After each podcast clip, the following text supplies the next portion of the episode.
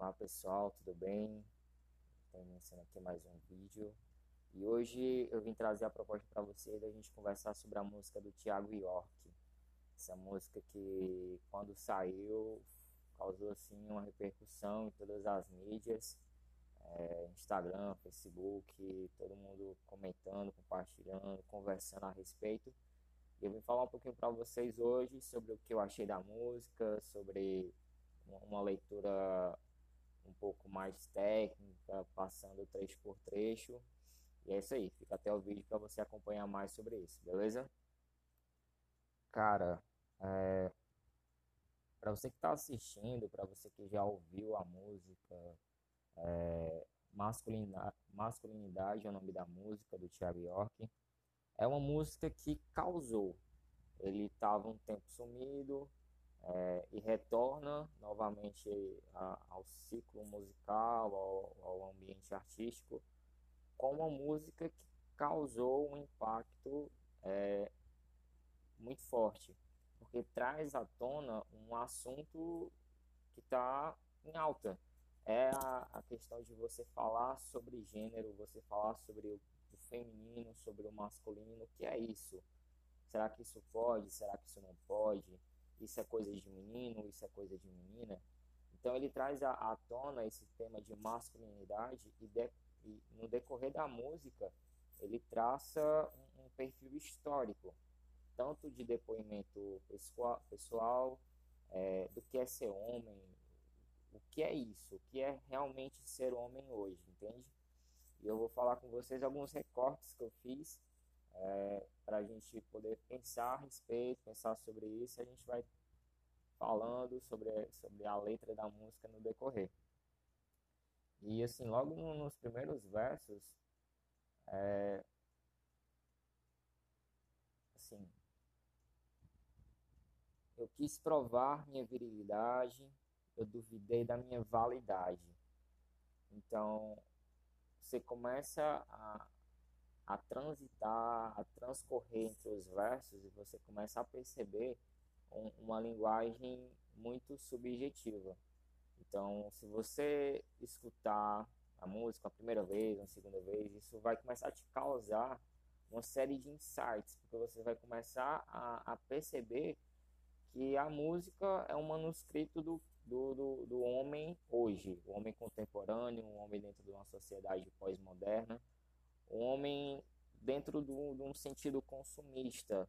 Então ele tem que ter um perfil, ele tem que ter um corpo estético, ele tem que ter aquela aparência para fazer com que a sociedade aceite, fazer com que o ambiente aceite. Então isso gera é, nas pessoas um mal-estar.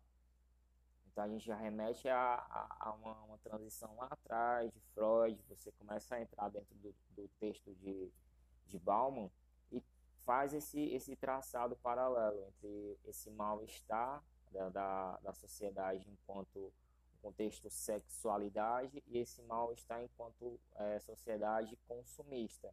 Então, hoje você cria um perfil de, de indivíduo, de ser humano, seja homem, mulher, trans e as demais siglas, você cria uma sociedade que se configura pelo consumismo. Consumismo seja de, de um conteúdo sexual, de um conteúdo consumista de produtos. Então, você começa a criar essa série de coisas que te impõem. Te impõem a provar que você é viril, o homem é viril, por uma questão de força, por uma questão de poder. Então ele começa a falar: eu duvidei da minha validade. Então isso começa a, me faz pensar nessa situação de validade. O que, é que valida o homem? Que, valida o ser humano, o ser masculino enquanto sociedade, em que existe uma tremenda polarização. Então, se você perceber hoje, ou as pessoas estão muito de um lado, ou as pessoas estão muito de outro lado. E isso faz com que o conflito ele exista sempre. Sempre vai existir esse conflito, conflito entre as situações de ah, eu sou hétero, ah, eu sou homossexual, Entende? Sempre vai existir esse conflito porque não existe uma aceitação. Então, a minha validade, a minha virilidade tem de ver com isso. Tem de ver com que eu seja um homem forte, um homem corajoso, Ser, ser masculino hoje é ser sinônimo de, de um super-herói do, dos quadrinhos. Ser aquele, aquele homem forte, aquele homem que consegue tudo que ele pode com a força do seu braço, com a força do seu punho. E isso já causa impacto de cara. Então, é, eu quis provar minha virilidade e eu duvidei da minha validade nessa insanidade virtual. Aqui eu vejo muito essa questão é, das mídias. Hoje, atualmente, a gente vive num, num período em que todos estamos conectados. Então, se você está me assistindo aqui, você está conectado na plataforma do YouTube, você viu esse vídeo em algum lugar, e isso faz com que a gente acabe perdendo a, a sanidade no contexto virtual, porque, pelo menos na leitura que eu posso fazer de, dessa parte da, da letra, os veículos midiáticos eles expõem diariamente um perfil a ser seguido. Então eles jogam para você aquele tipo de, de homem que a sociedade aceita, aquele biotipo que é aceitável. Então você não pode ter uns quilos a mais, você não pode ter de menos, você não pode ser muito alto, você não pode ser muito baixo, você tem que ter uma cor aceitável, entende? Então isso tudo é pré-moldado, é pré-conceituado e impõe-se que a sociedade já aceite com os padrões que ela está querendo, entende? E seguindo, cara, assim, se você tiver um tempo, para para ouvir, para para ouvir essa música, porque é incrível. É uma música do, que do começo ao fim vai te causar. Não importa a parte, não importa a frase, ela vai te causar em algum momento. E a, ela lida, assim, com diversos tabus. Com diversos tabus dentro desse meio de gênero, de masculinidade, do que é, o que é ser isso exatamente, entende? Então, é, um outro trecho aqui, com relação a tabus, é eu cuido para não ser muito sensível.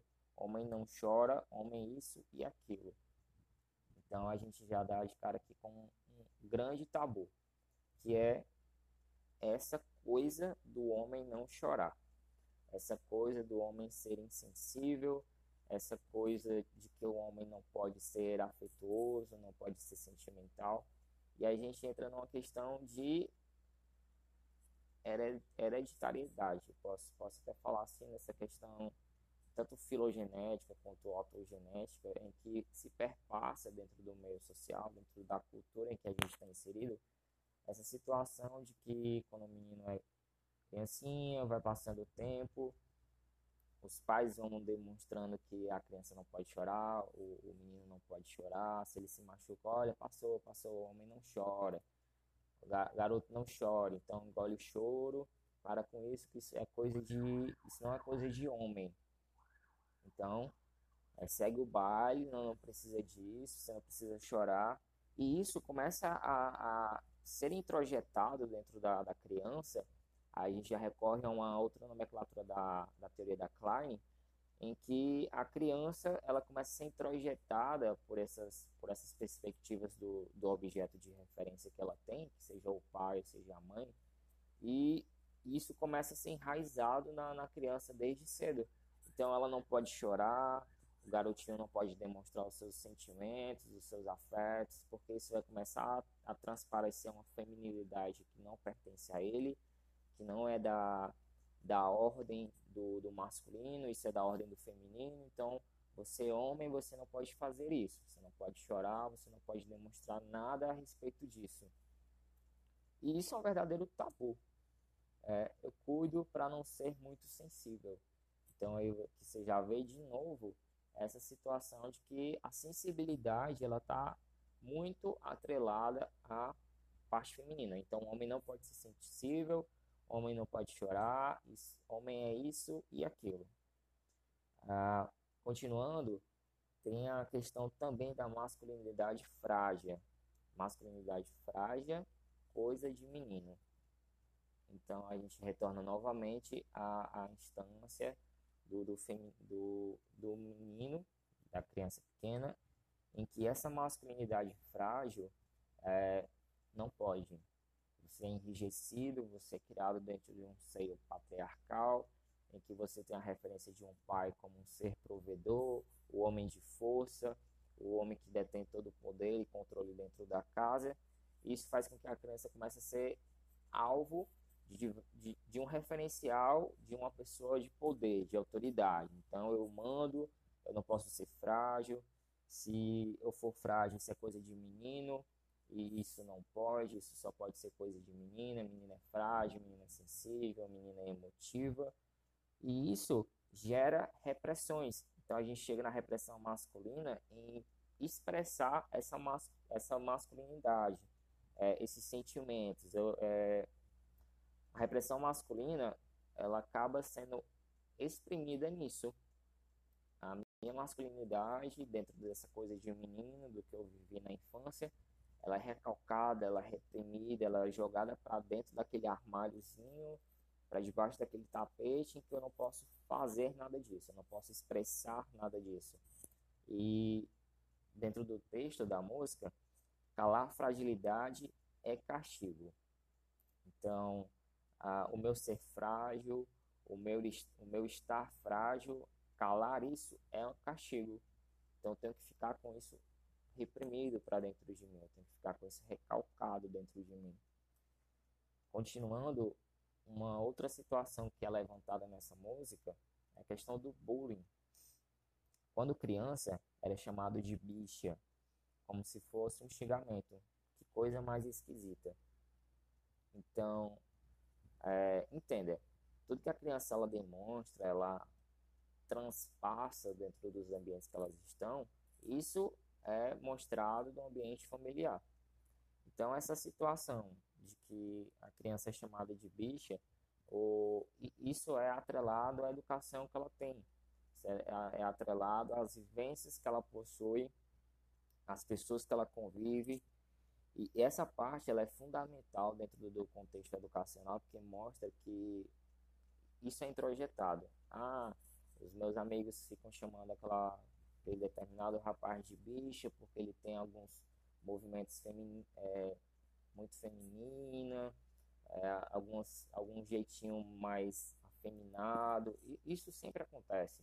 Sempre acontece e isso vai perpassando. Então, eu chamo de. É, era chamado de bicha como se fosse um xingamento. Coisa mais esquisita, não?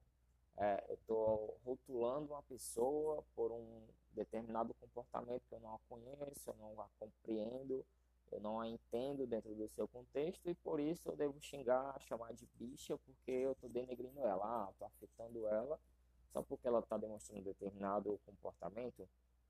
Então aí você vê uma, uma, uma fluidez de gênero muito assim, muito aérea, muito avulsa. Porque você tá ali, você tá no ambiente, você começa a chamar aquela pessoa de bicha quando você é criança e você se torna um adulto em que você não suporta, que você não tolera as diferenças, as diversidades de gênero. Então você vê isso diariamente dentro dos noticiários. São pessoas é, do público LGBT que sofrem ataques, sejam homofóbicos, sejam transfóbicos, de pessoas que não toleram, que não aceitam esse tipo de comportamento dentro da sociedade, sabe que existe, mas não aceita. Então, se você analisa esse contexto, você vê que tem tudo a ver com essa letra do Tiago. Tem tudo a ver com essa questão de um, uma criança que chama outra de bicha e que isso vai começando a reprimir a que é chamada, a que está sendo alvo desse xingamento, e a que começa a chamar se torna uma pessoa mais agressiva, com a comunicação mais violenta. Então você vê que é uma música que transpassa diversos aspectos do dia a dia. É, outro trecho. Eu tive medo do meu feminino. Eu me tornei um homem reprimido. Isso aqui é, é incrível, porque é, as pessoas. A, a, o primeiro contato que a criança tem, que o bebê tem, é com uma pessoa feminina. É a mãe é a que seja mãe, é, isso dentro de um, de um contexto base lá de família, mas pode ser qualquer outra coisa, entende? Pode ser um pai, mas esse, essa relação de feminino sempre vai existir. Não é porque você demonstra um aspecto de feminilidade que eu sou feminino. Não. Não é porque eu falo de uma voz de um tom mais fino ou com determinados movimentos que, que remetem a um homem não viril, não másculo, que, que isso não é ser feminino, entende? É essa cultura de preconceito, de achar que o homem tem que ser rígido, tem que ser dentro daquele gesso já formado, isso vai criando uma, uma sociedade doente, vai criando um público de pessoas que, quando criança, quando chega na fase adulta, se tornam pessoas preconceituosas, são pessoas que não toleram a diversidade, como eu já falei anteriormente. E daí você cria um homem reprimido, você cria, você cria homens dentro dos armários. Quando você vai ver, são um público de pessoas que passam anos para finalmente se assumir como eles realmente são, como eles realmente sabem que são, como eles realmente sentem que são de verdade, entende? É, essa questão de de, ter medo do feminino está muito dessa, dessas pessoas que começam a se identificar, começam a ter gostos pelo o, o, gênero, o próprio gênero e acabam tendo que reprimir isso porque a sociedade não aceita. Então os pais estão lá, percebem, o, o filho muitas vezes nem acaba nem falando essa situação. Ah, pai, é, é, gosto de menino, gosto de menino. A mãe, a, a filha, eu não gosto de garoto, mãe, eu gosto de garota. Então isso começa a criar uma, uma sociedade em que o homem se torna reprimido porque a masculinidade para ele tem que ser uma coisa viril e ele não é só isso, entende? E daí você entra no, no, numa questão de autodestruição, você começa a entrar em, em, em situações de depressão né, nesse, nesse, nesse trecho, no auge e me sentindo deprimido. Porque justamente essa questão de, de, de ser um homem reprimido, de estar no auge de sentimento deprimido, porque ele não pode expressar o que ele realmente é.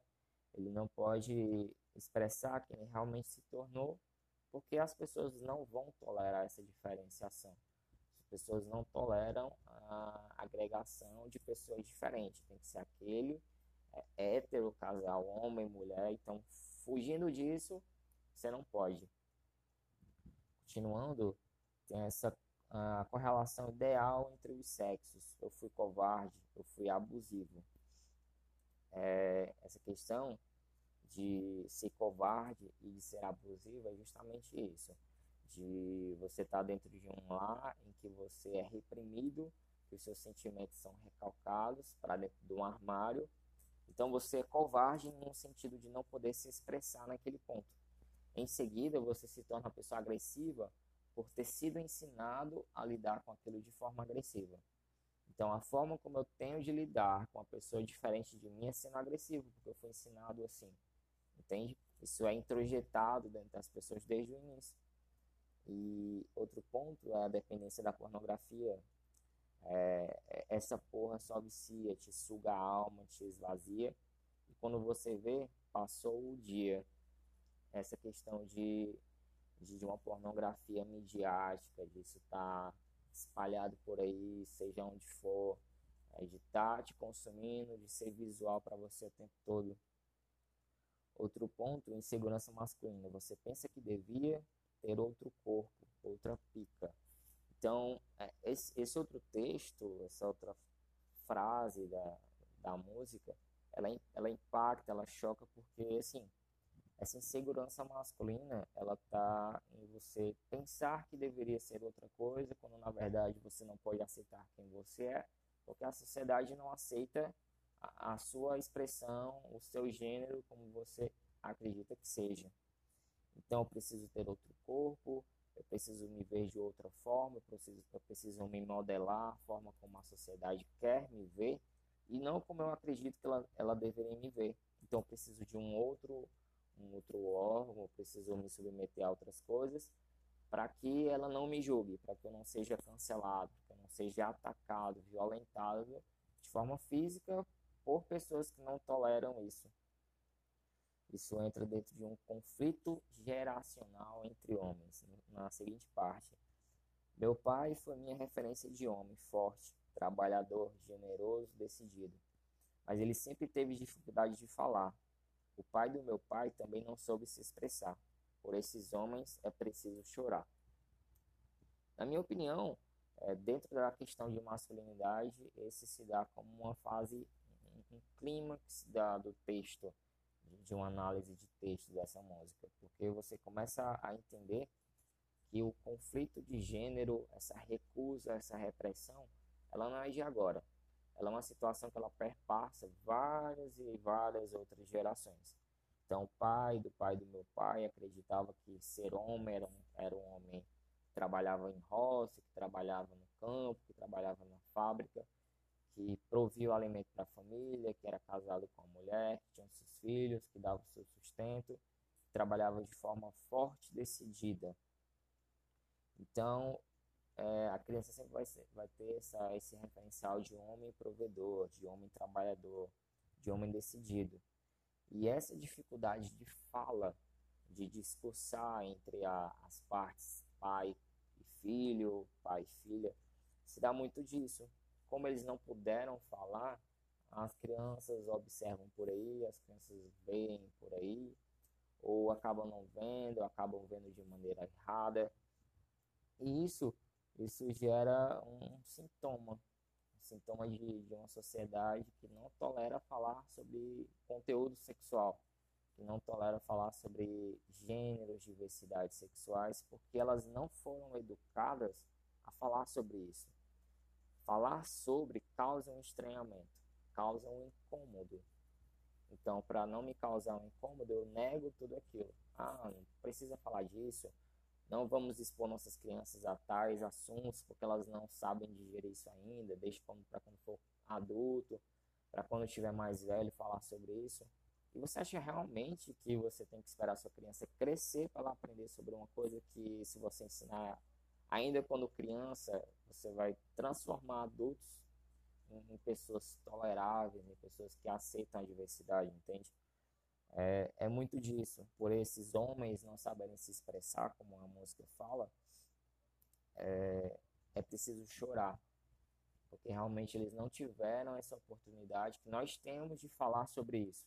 Que nós temos de tratar sobre esse assunto, de passar para as crianças sobre esses assuntos, para a gente estar tá conversando sobre. Não, não tem de ver com negar os assuntos, por, por negar a diversidade, ela existe ela acontece e por ela acontecer e por ela existir, se faz necessário que a gente fale sobre isso.